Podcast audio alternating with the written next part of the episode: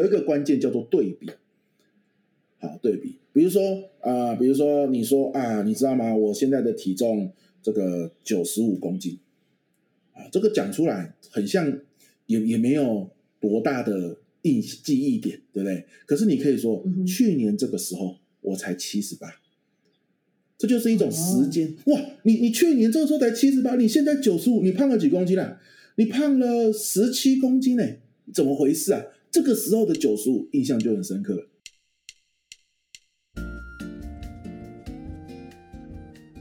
Hello，欢迎收听台版米兰达的只感可废，我是主持人 Shannon，用一杯咖啡的时间来聊聊职场和人生。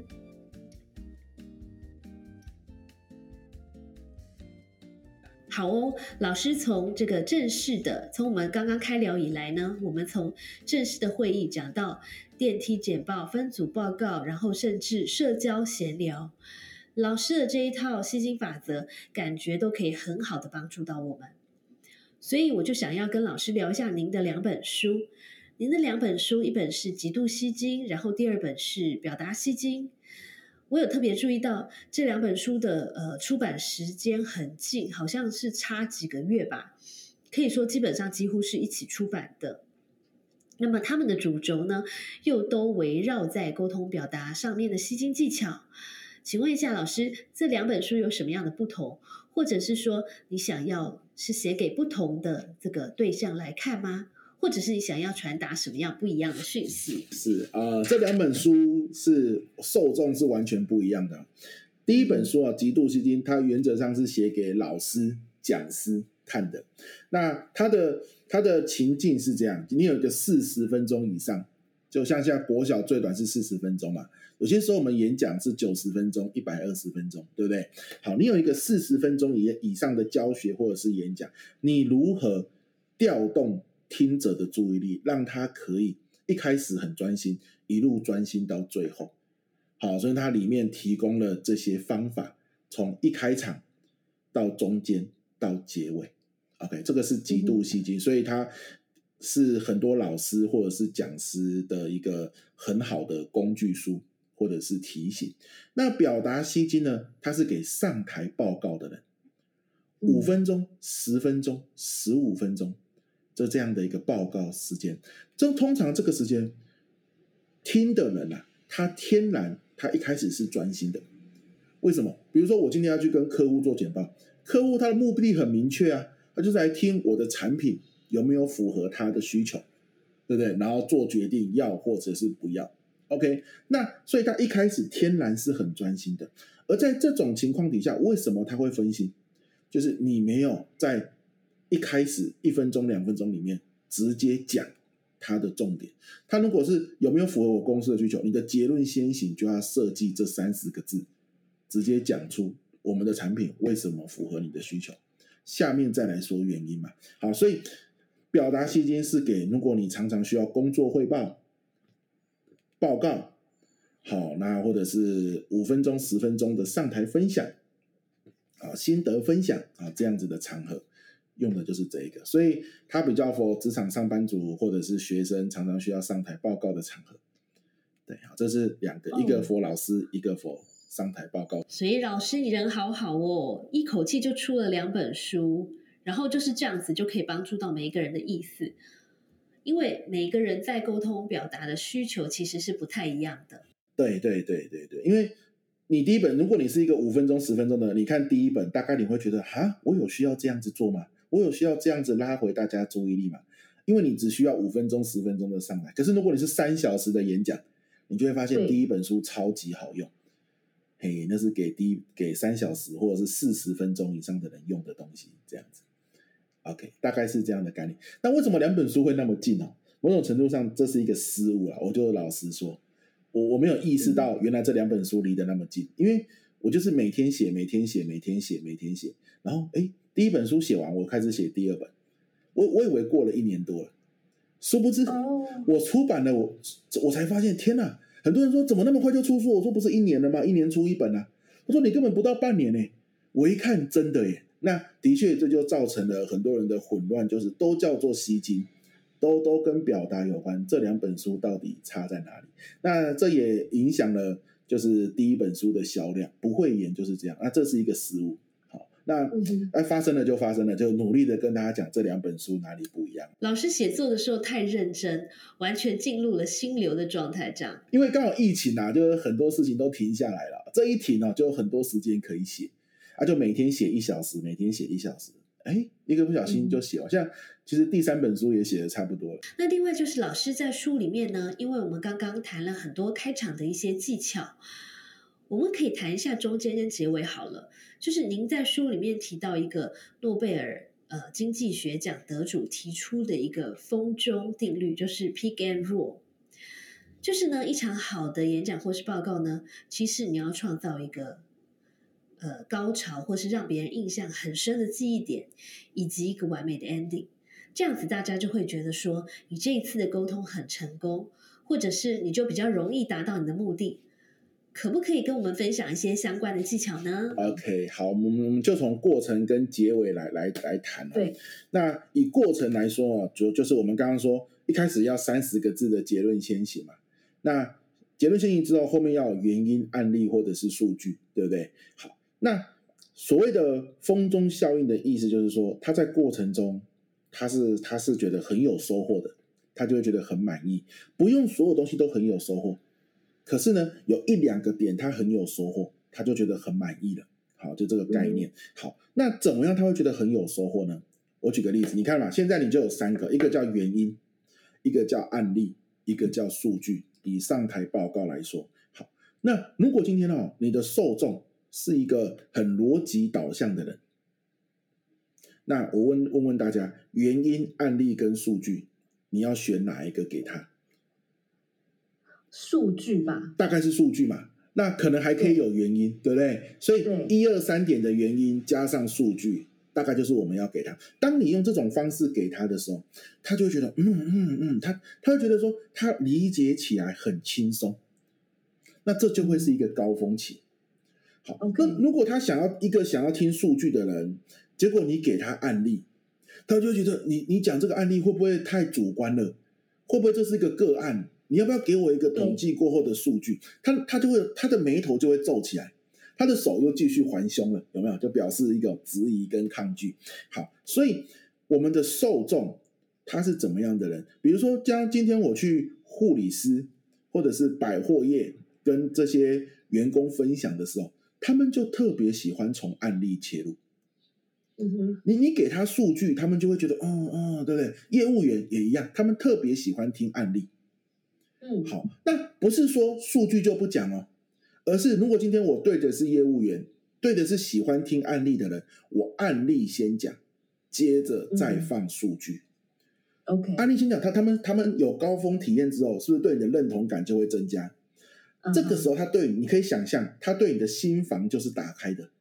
OK，趁着心房打开之后，赶快把数据塞进去，啊，把心房关起来。对，相反，相反，喜欢听数据的人，你数据给他，原因给他之后，他心房就是打开的。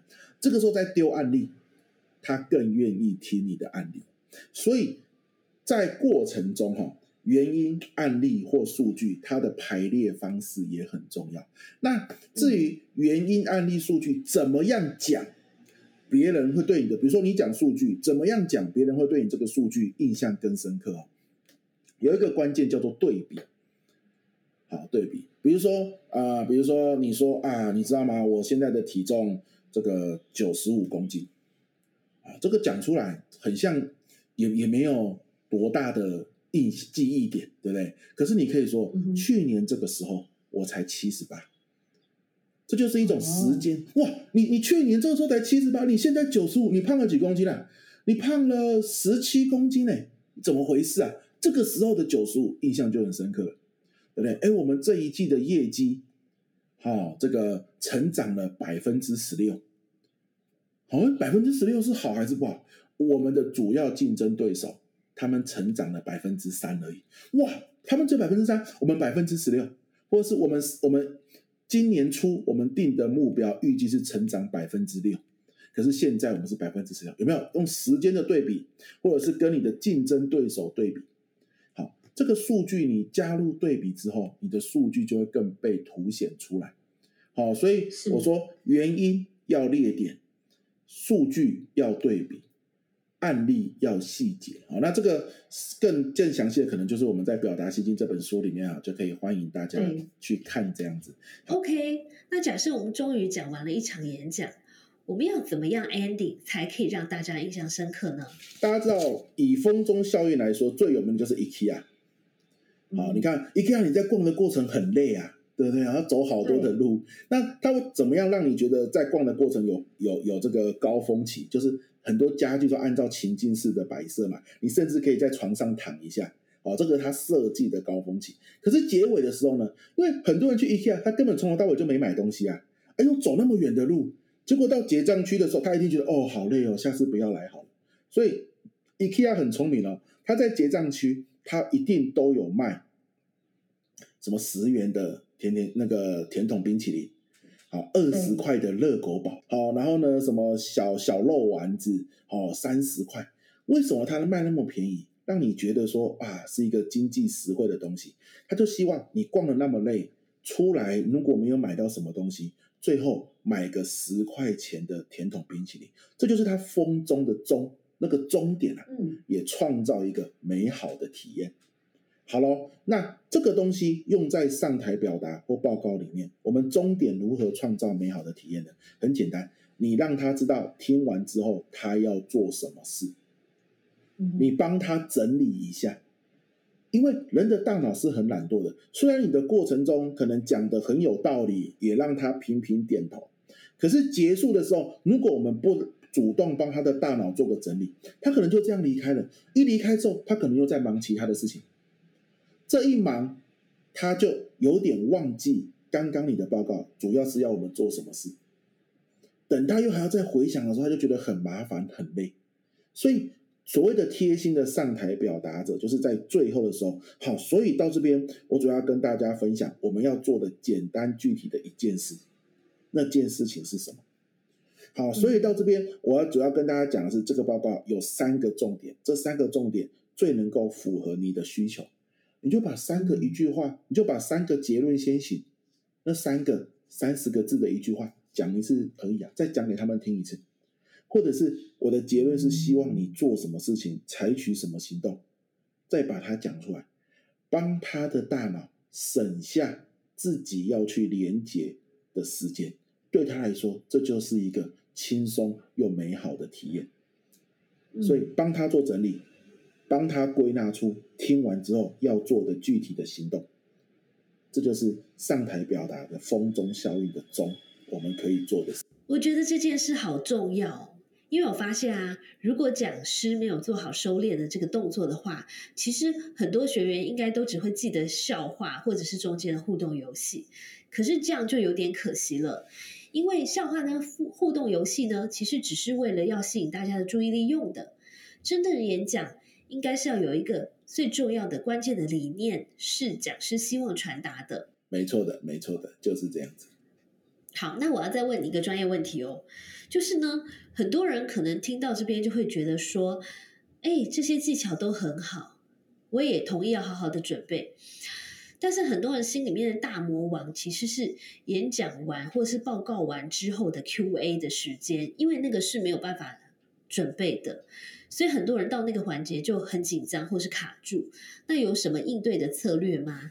这个这个策略哈，我我先讲一个偷吃步，但是效果非常好的策略啊，就是有些时候哦，我们很很很害怕提问时间，有有两种害怕。第一种，他问出一些很尖锐的问题，你不知道怎么办；第二种，没人要问，你也不知道怎么办，对不对？就是一片安静。好，所以结合这两种方法，就是做问题管理。什么意思？按照我之前去演讲的经验，或者是我设想，我觉得学员针对这个主题会问哪些问题？嗯，我在 PPT 上面直接把一到五题写出来。好，现在到了提问时间。那这五题哦，是一般来说我们每次演讲完之后，很多人会问的五题。好，来，那如果你有其他的问题，当然也可以问哦。好，不过呢，如果没有的话，看一下这五题，我们来投票一下。你哪一题哦？你你觉得对对对，这也是我的问题，你就举手啊！最多人举手的，我们先来回答那一题。这个很好用。所以再来第一题，然后让大家看十秒钟。好，你第一题特别有疑问的，请举手。啊，第二题，然后第四题最多人举手。好，那我们先从第四题来回答一下。好，那接下来我回答完这一题之后，如果啊你有其他的问题，或者还特别想听哪一题，你们就个别举手了，好吧？啊，我们先先来回答现在最多人有疑问的这一点，这个很好用啊，我我很喜欢这一招，这一招避免掉很多尖锐的问题，因为你你就引导到这边了嘛，对不对？这就好像那个这个你知道这一招我的灵感从哪里来的吧？就是我们老家在屏东嘛。晚上很多蚊子的乡下地方，所以我们就会用很多很多的那种缸鱼缸，然后里面养很多的小鱼，然后蚊子就会在鱼的水面上下蛋，然后鱼就会把蚊子的蛋吃掉，然后蚊子就会越来越少。所以我我怎么防止蚊子？蚊子是除非我根本搞不定嘛，怎么办？引导到它，引导它到对的地方去下蛋，它的后代就被吃掉啊，蚊子就越来越少了啊，这个很好用。所以一样啊。我很担心他问出一些我无法回答的问题，我更担心他不问问题，我无法控制嘛，因为这是问答时间。那我无法控制，我不如来养鱼缸吧。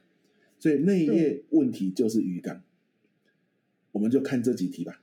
那当然，随着你的演讲的次数变多，你会听到很多学员问的那些其他的问题，你觉得很棒，就替换了。总之，这里大概就五题。去做替换啊，我觉得这个东西非常好用。好了，那如果真的有学员好问出很尖锐的问题怎么办？对啊，这就是这一题啊。来，有两个方法跟大家分享。第一招叫做借力使力，比如说哦哦这个问题哦，这个非非非常的直指核心啊，你可以这么说对，直指核心哦。那这一题这样好不好？我我也觉得这题很重要。来，现场伙伴看一下你隔壁的。两两一组，我们来讨论一下这一题。注意哦，不要不要问说那其他人有没有什么意见，因为他问出很尖锐的问题，代表他的语气大概也不会太平缓。对，这个时候你问其他人有什么意见，很容易会让人家觉得你把挡箭牌，你你拿其他人当挡箭牌，啊，气氛又很肃杀嘛，所以即便真的有人举手，搞到最后就他们两个在吵架。对，很容易变成这样，所以不要直接问说关于这一题有没有人要来分享分享，不要。你要什么？透过一样，这叫做动起来啊！你看，嘴巴一动，声音一出来，现场的气氛就被你化解掉了，然后就变成在讨论的声音。哇，这一题我觉得非常的的直指核心哦。那我相信，凭我一家之言，也很难全面的回答你的想法。那不然这一题，我们大家一起来讨论一下。我们时间有限啊，是快要下课了。来，两两一组，看看你隔壁的人，两两一组可以吗？来，三十秒的时间，互相分享一下，针对这一题，你的想法是什么？这样一做之后呢，结束之后再用麦克风问问其问问大家有没有人要分享一下刚刚你们讨论出来的结果，而这个时间也帮你争取一点点时间，你去想，如果等一下你要回答，你最终可能还是要回答的，你要讲什么？可是这个氛围已经没有那么肃杀了，因为关键是这样哦，当他问出一个尖锐的问题哦，倒也不是那个问题多尖锐，而是他都已经到结尾了。还用出那么尖锐的气氛，你有没有发现你的风中效应就被毁掉了？所以透过两两一组的讨论之后，把那个气氛重新拉回来，然后接着请人家来分享一下，然后你就可以得出一个结论：哦，针对这一题，你看可以从很多不同的角度来去切入。所以我也必须说啦，我的答案可能也不是就最正确的答案，但这一题就是从不同的角度看，我们可以有不同的想法，那就看你想要从什么角度来去切入。最后加一句话。当然啦，如果你还想要后续讨论，或者是其他人哦，针对这个议题也想要有后续讨论的话，等会下课我们可以来来前面，我们简单交流一下。呃，原则上他都不会来。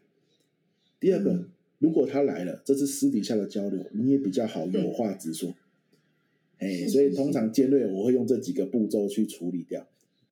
而且我有注意到，老师刚才做的第一个动作也很重要，就是要先夸奖他一下。对对对，当然了，当然，就让他知道说，哦，针对听众的提问哦，最好把提问复述一次。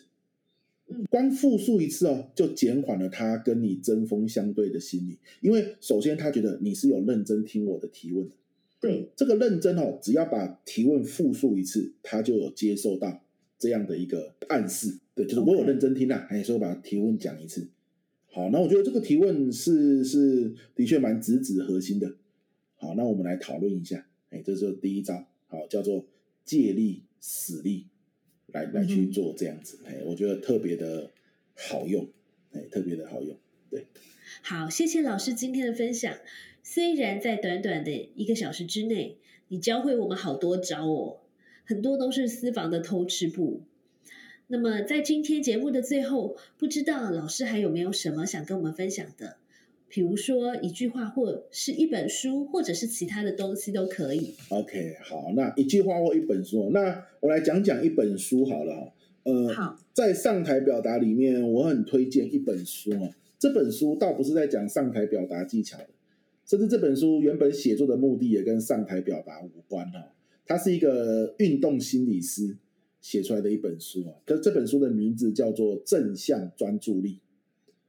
正向专注力，对，正向专注力。呃，这本书它主要在讲什么呢？因为他是个运动心理师嘛。他举个例子哦，比如说今天你是一个直棒选手，你上场打击，七局下满垒。